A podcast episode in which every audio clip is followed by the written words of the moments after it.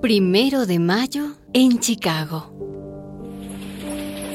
Chicago está llena de fábricas. Hay fábricas hasta en pleno centro de la ciudad, en torno al edificio más alto del mundo.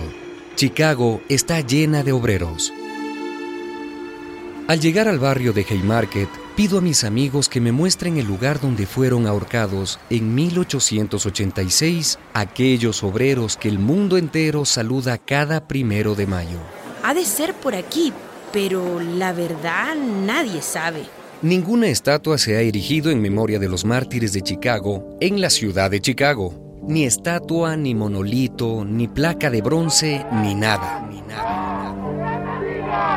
El primero de mayo es el único día verdaderamente universal de la humanidad entera. El único día donde coinciden todas las historias y todas las geografías, todas las lenguas y las religiones y las culturas del mundo.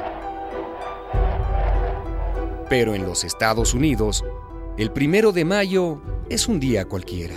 Ese día, la gente trabaja normalmente y nadie, o casi nadie, recuerda que los derechos de la clase obrera no han brotado de la oreja de una cabra ni de la mano de Dios o del amo.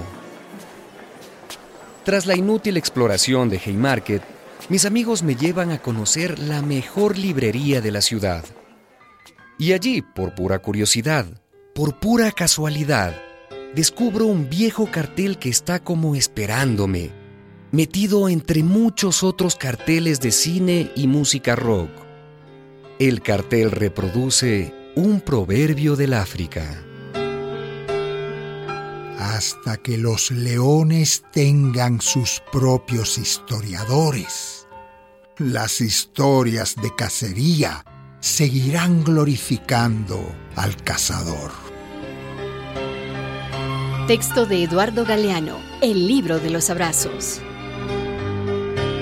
Una producción de radialistas.net.